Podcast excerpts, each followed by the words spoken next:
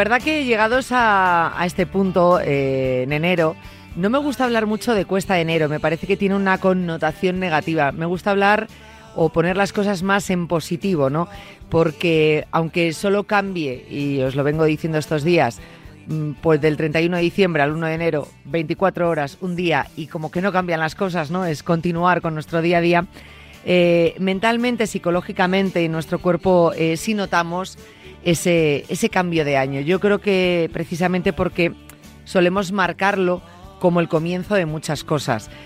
Por eso precisamente no me gusta ponerle esa connotación negativa de cuesta de enero, porque si es el principio de muchas cosas y lo que queremos es animarnos a cumplirlas y a mantenerlas en el tiempo, pues ponerle ya la palabra cuesta, pues como que nos va a costar más.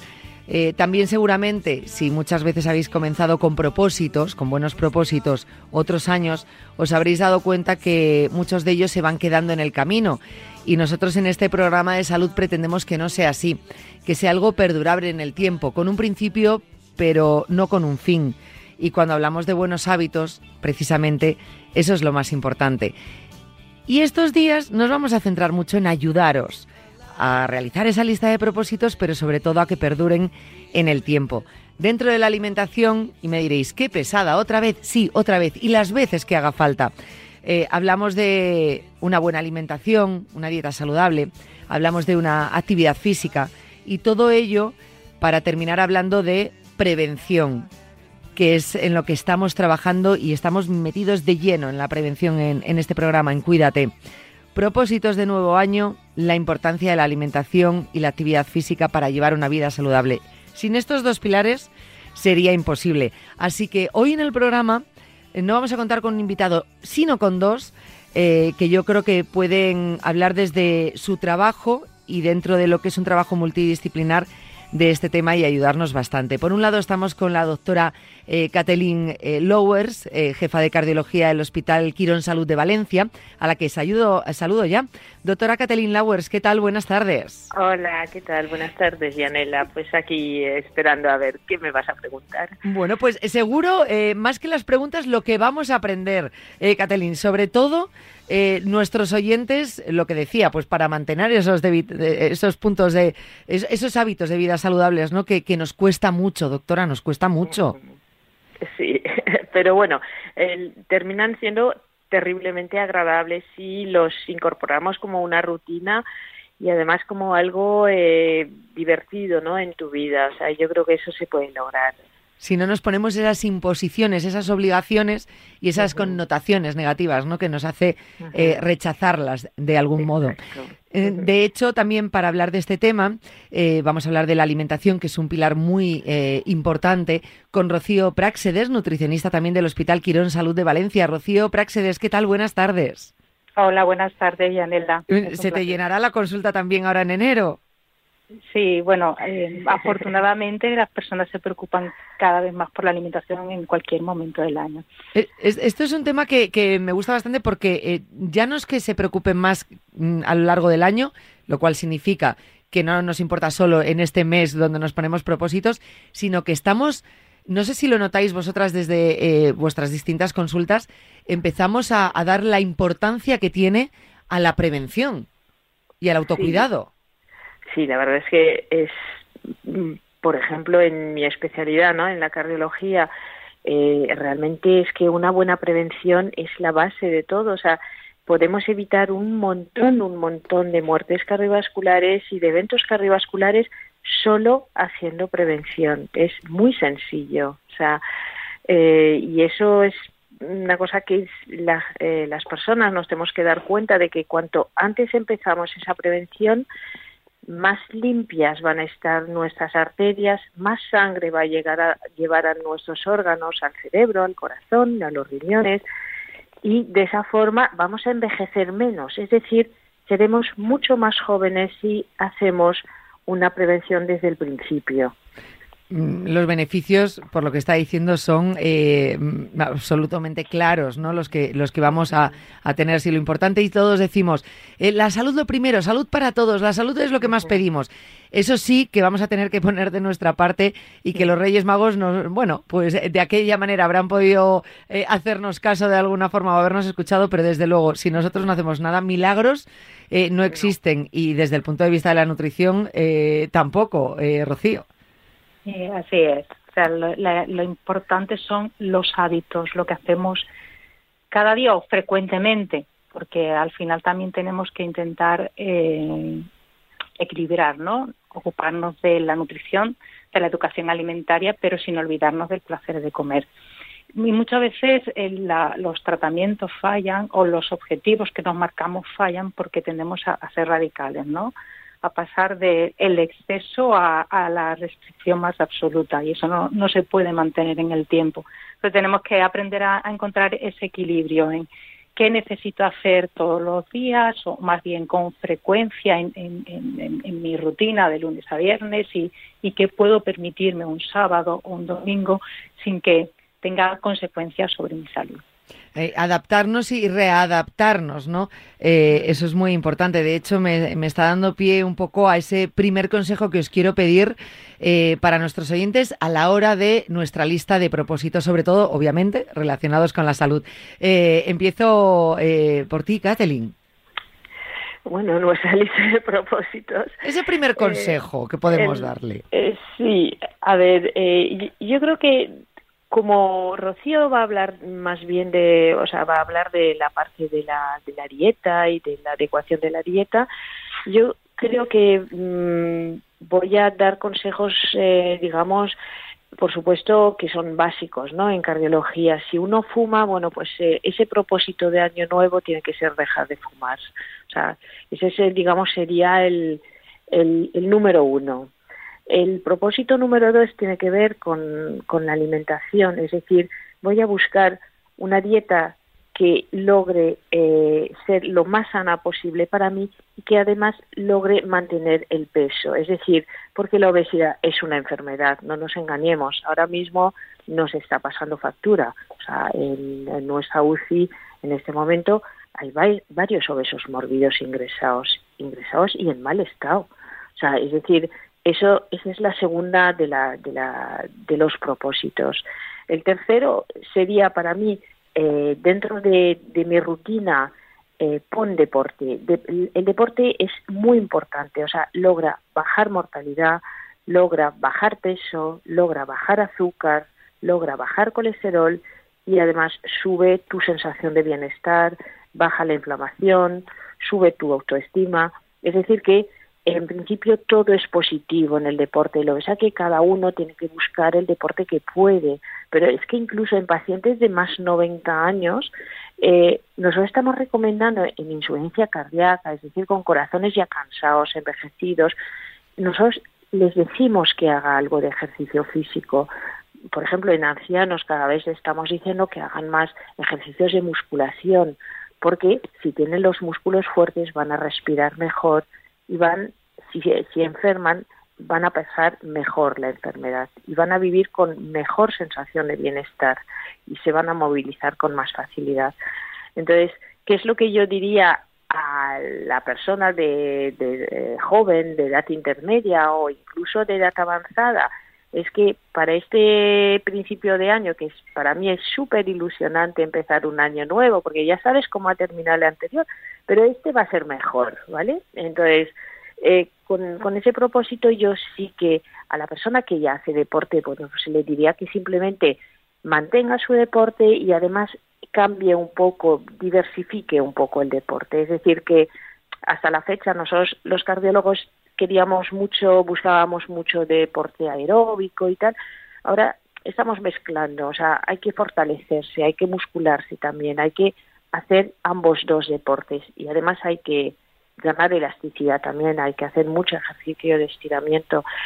Al que mm, no ha hecho nunca deporte, nunca es tarde, ¿vale? Este es el propósito. 2024 es un año estupendo para empezar a hacer algo de ejercicio físico y claro, lo tienes que adecuar a, a tu edad, es decir, que en gente joven pues eh, o gente de mediana edad va a poder empezar con un deporte de moderada intensidad, o sea, no tiene que empezar con un deporte leve, sí que a partir de cierta edad yo sí que me haría un chequeo antes de empezar, si vamos a empezar con deporte de moderada alta intensidad, y en gente mayor también tenemos que hacer deporte, o sea, entonces eh, también recomiendo un chequeo, lógicamente, o por lo menos unos consejos de adecuación de qué es lo que puedo hacer y qué intensidad y cuántas sesiones semanales debería de hacer.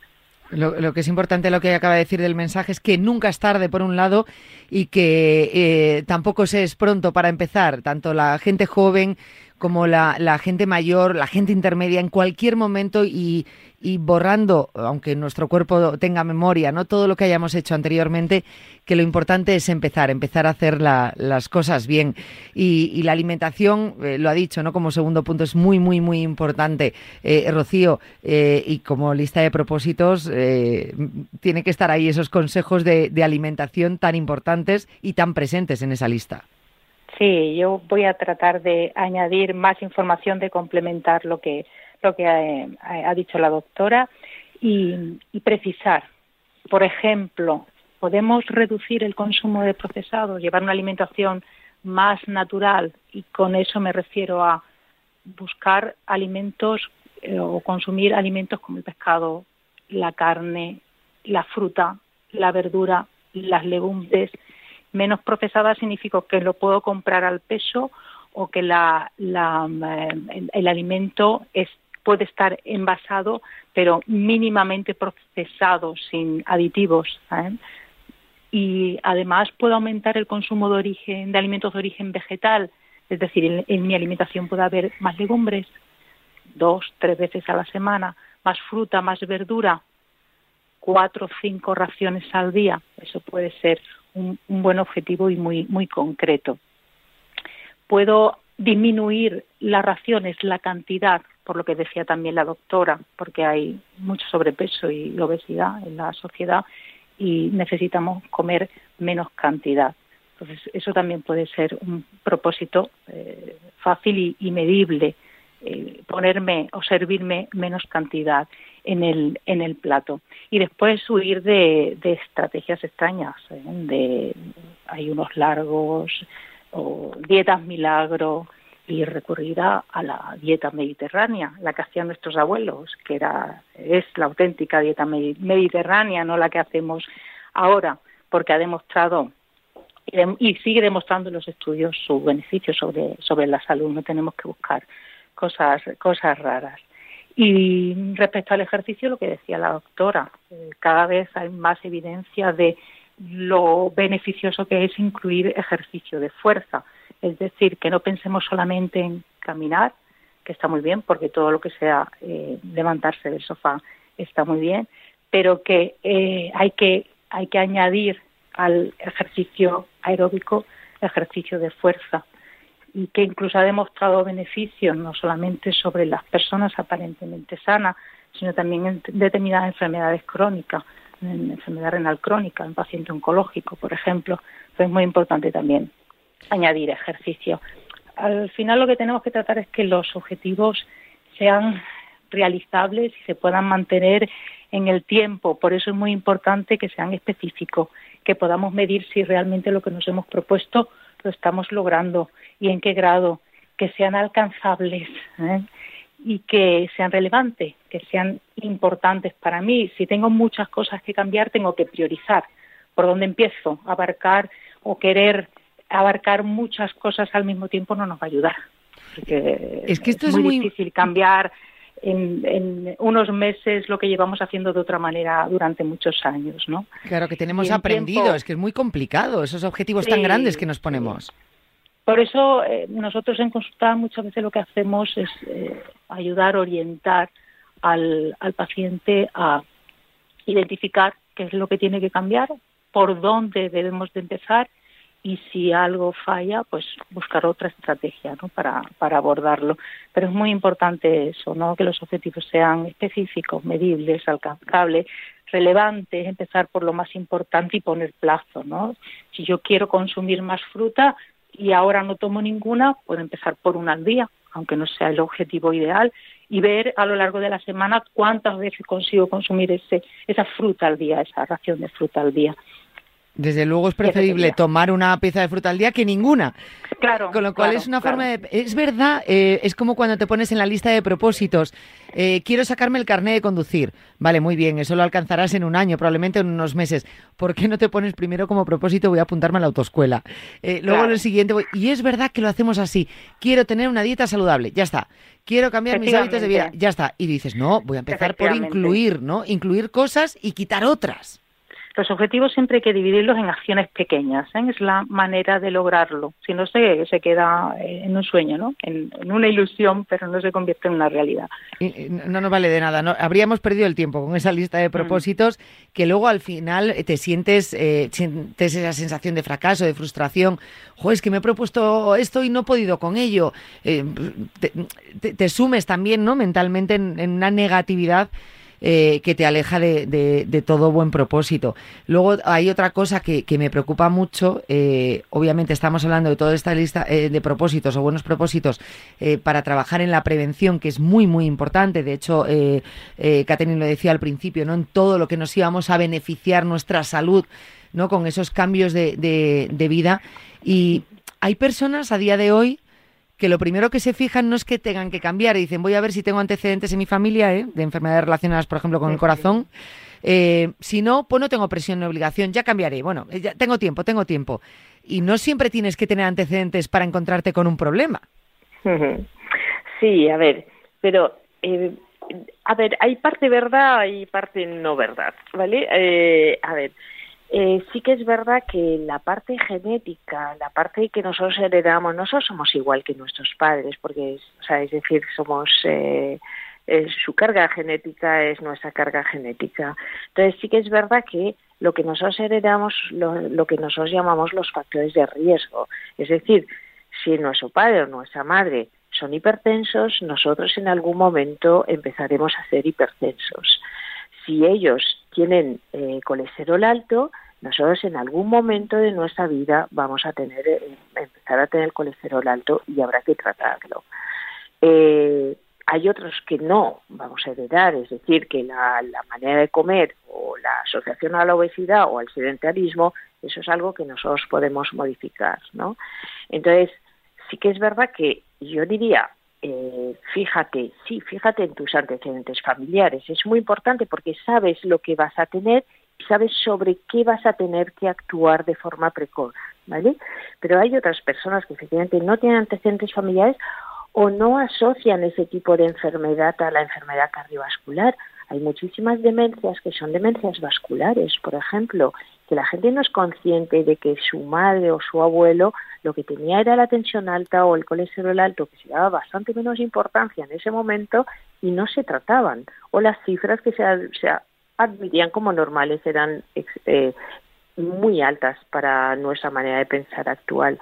Entonces, luego está, eh, entonces, todas esas personas, quiero decir que tanto si tienes antecedentes familiares como si no los tienes, eh, te tienes que hacer chequeos de vez en cuando, especialmente tomar la atención, especialmente hacerte una analítica, ver cómo tienes el azúcar, ver cómo tienes el colesterol y si lo tienes elevado, empezar a tratarte. Es decir, no pensar que solo en base a dieta vas a poder hacerlo.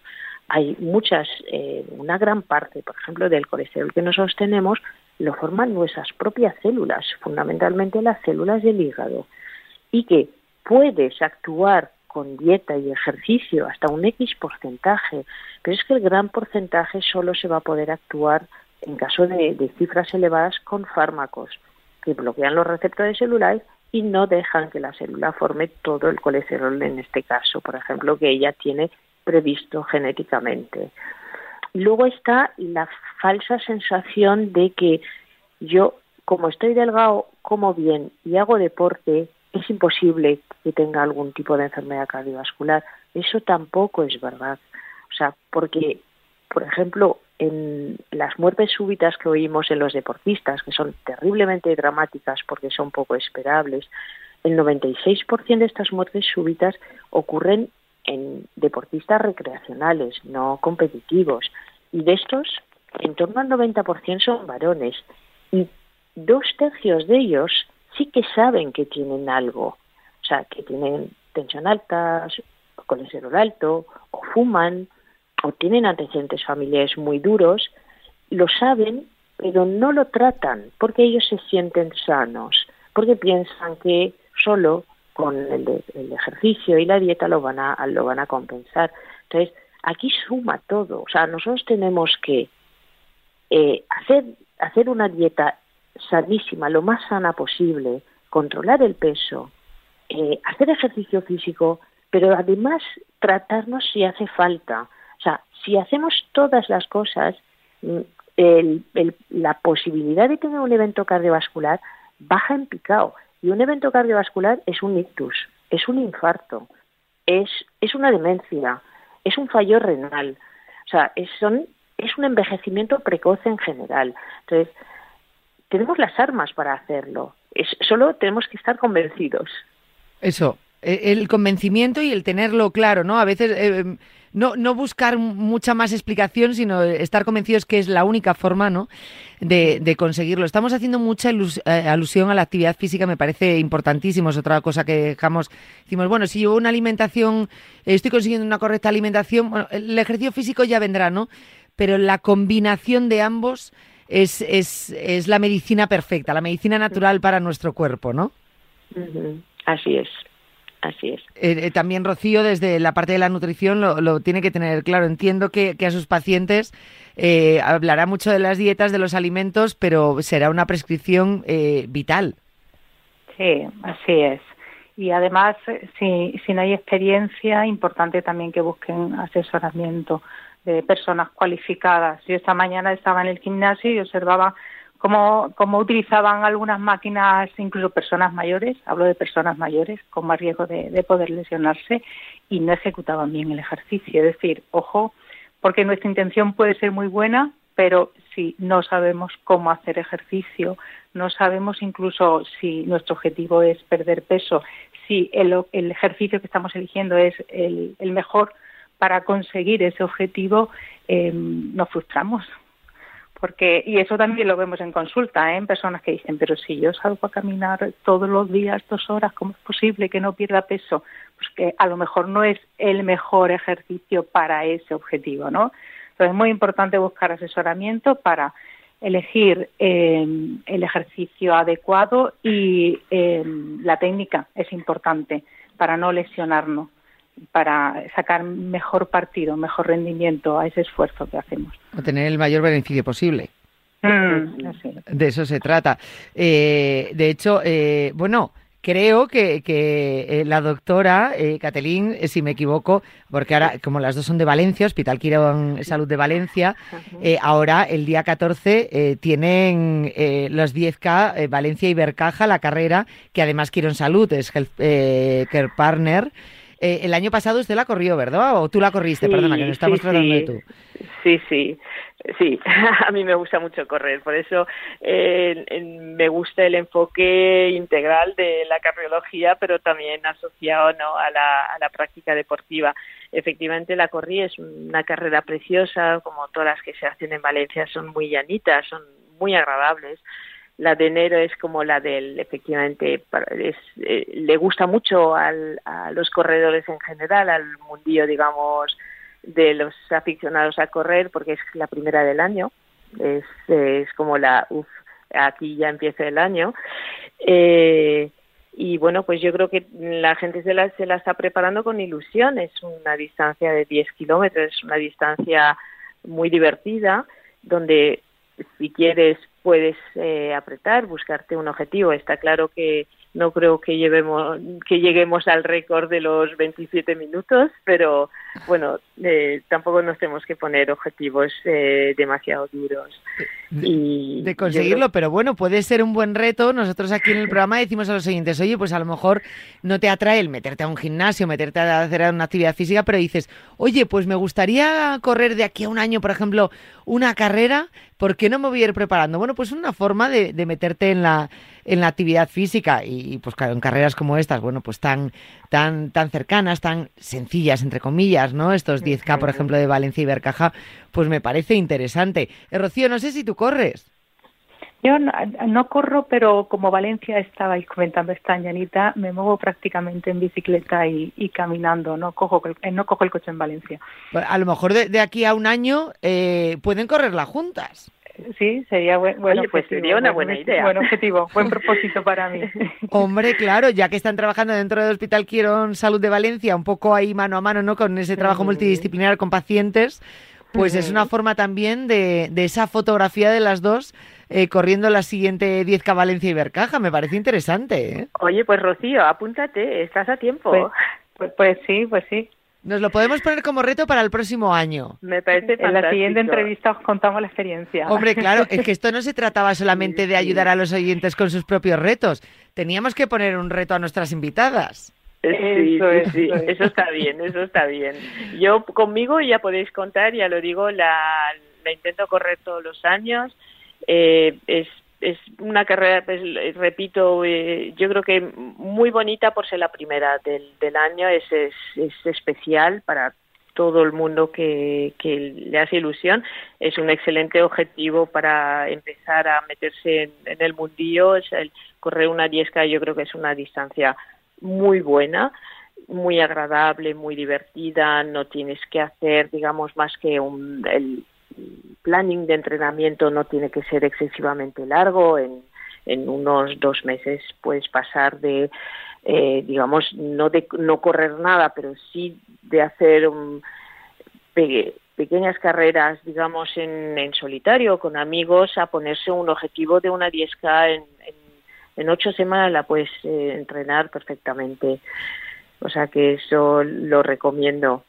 Eh, absolutamente. Y luego, volviendo a lo que comentabas de, de, no es necesario, como decía Rocío, lograr todos los objetivos, ponerse unos objetivos muy duros, porque eso echa mucho para atrás a cualquiera de nosotros.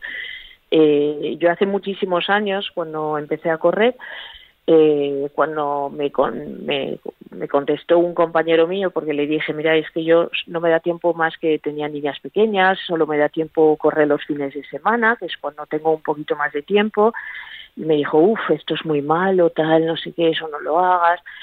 Eh, pues bueno, 30 años después, más o menos, eh, logro encontrar tiempo los fines de semana para, para correr o para hacer otro tipo de deporte y realmente yo, mi mensaje, digamos, sería, haz deporte cuando puedas, disfrútalo, no te estreses por hacer deporte porque eh, realmente tienes que lograr encontrar el tiempo. Es mejor hacer un día que ninguno, lo que decía Rocío, es mejor comer una pieza de fruta que ninguna, pues es mejor hacer una sesión semanal de deporte que ninguna si no tienes más tiempo para hacerlo. Es verdad que es mejor hacer tres sesiones semanales, no, no hay ninguna duda, pero si no puedes, haz una, porque algo vas a aportar y, además que con el tiempo verás que tus condiciones personales, laborales, familiares irán cambiando progresivamente y vas a encontrar más tiempo, pero tú ya, tú ya tendrás la ilusión de que un, parte de tu descanso mm, es hacer ejercicio, aunque suene raro. No, pero es real, es real como la vida misma y, muchos buscan y los que sobre todo llevan tiempo haciéndolo pueden eh, así eh, confirmarlo, ¿no? Que, que, al final es un descanso también, haces un ejercicio, desconectas, ¿no?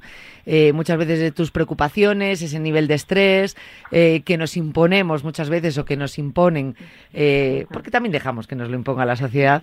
Bueno, pues al final esa actividad física es un descanso también muy importante.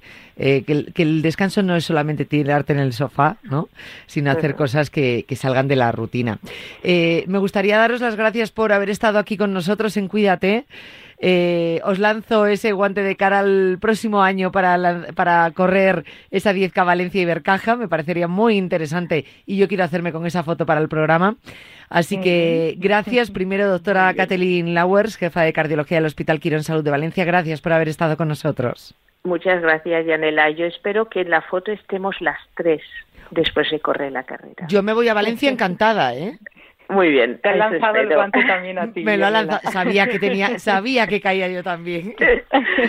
lo haría encantada, que conste, lo haría pues, encantada. pues ya lo sabes. Muchísimas gracias, Kathleen. Gracias. Un abrazo. un abrazo. Eh, y gracias, Rocío Praxedes, nutricionista del Hospital Quirón Salud de Valencia. Eh, que cada vez seamos más los que nos alimentamos mejor, ¿no? Y que cambiemos esa rutina con ese objetivo de comenzar pero que esto no acabe nunca, ¿no? Que sea un cambio de rutina eh, absolutamente saludable. Sí, gracias a vosotros y, mi mensaje final es que busquemos también la parte gratificante de todo esto, en la alimentación y en el ejercicio, no lo veamos como un castigo. Se puede disfrutar y, y podemos cuidarnos al mismo tiempo. Eso es. ¿Disfrutas comiendo? Sí, pero es que se puede disfrutar comiendo sano. Claro que sí. Es que es así y hay que hacerlo. Gracias, Rocío. Un abrazo fuerte. Gracias a vosotros. Un abrazo, hasta luego.